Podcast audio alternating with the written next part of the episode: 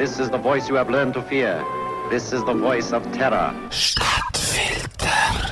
Beim Namen Murphy denken wir natürlich das Gesetz von Edward A. Murphy. Das ist ein US-amerikanischer Ingenieur. Murphy sein Gesetz besagt, dass alles, was schief gehen kann, auch irgendwann einmal schief geht. Das bezieht sich auf technische Systeme. Die werden bekanntlich immer komplexer und damit nimmt auch die Anfälligkeit für Fehler zu. Und irgendwann treten diese Fehler auf, auch wenn wir sie für sehr unwahrscheinlich erachten. Tschernobyl hat das Gesetz bewiesen und Fukushima hat es 25 Jahre später gerade nochmal bewiesen. Gut, jetzt kann man sagen, dass der Edward A. Murphy ein ziemlicher Pessimist war. Es gibt aber noch einen zweiten Mann namens Murphy und der ist seinerseits ein ziemlicher Optimist gewesen.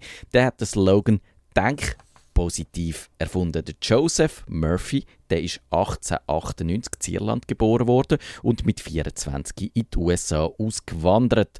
Als Prediger von der Neugeistbewegung hat er seine eigene Lebensphilosophie und die Leute gebracht. Mittels Autosuggestion, so hat er gesagt, kann man als Mensch Einfluss auf sein Unterbewusstsein nehmen?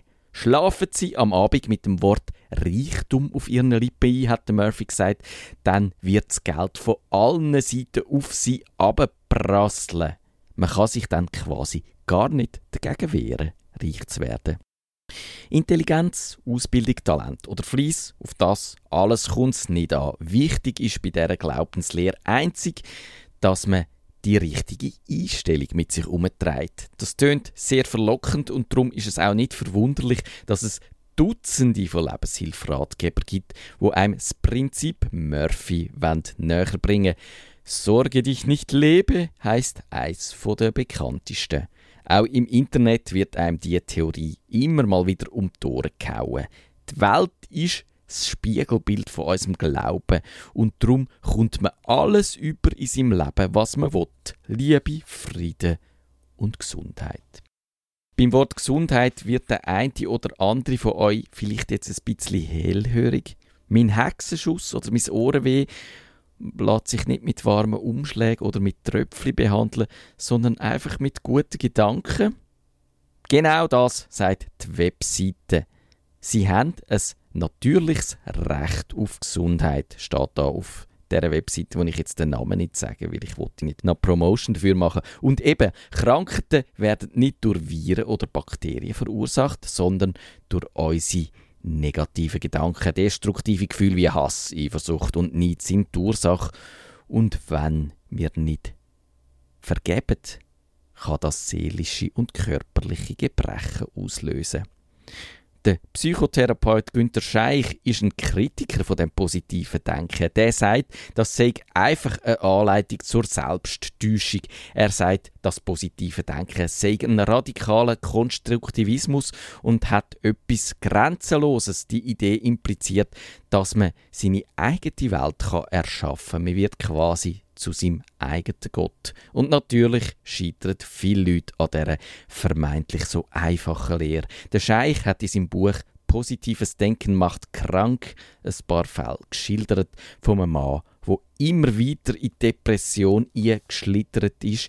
Er ist vor lautem positiven Denken immer verkrampfter geworden. Eine Frau, die von ihrem Freund verprügelt und vergewaltigt worden ist, die hat Monate gebraucht, um diese Seelenkrise zu überwinden.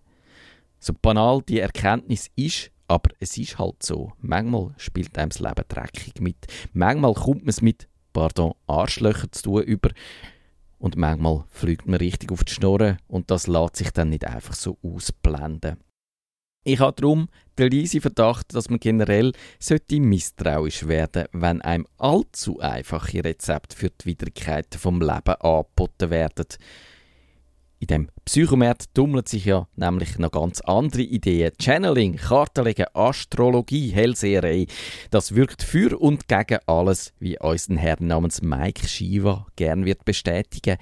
Äußerst positiv tönt auch der Schenkkreis. Das sind Gemeinschaften, wo man sich Geschenke macht, aber es ist dann halt doch nur ein Pyramidensystem.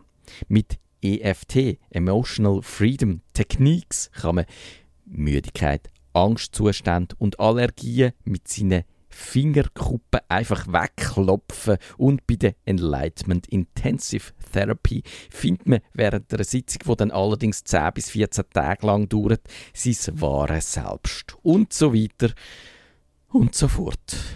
Es gibt noch ein anderes Indiz dafür, dass allzu einfache Lebenshilfe dann doch vor allem Scharlatanerie ist, weil wenn all die Trickli würden helfen, dann gäbe es auf dieser Welt schon längstens nur noch glückliche und zufriedene Menschen.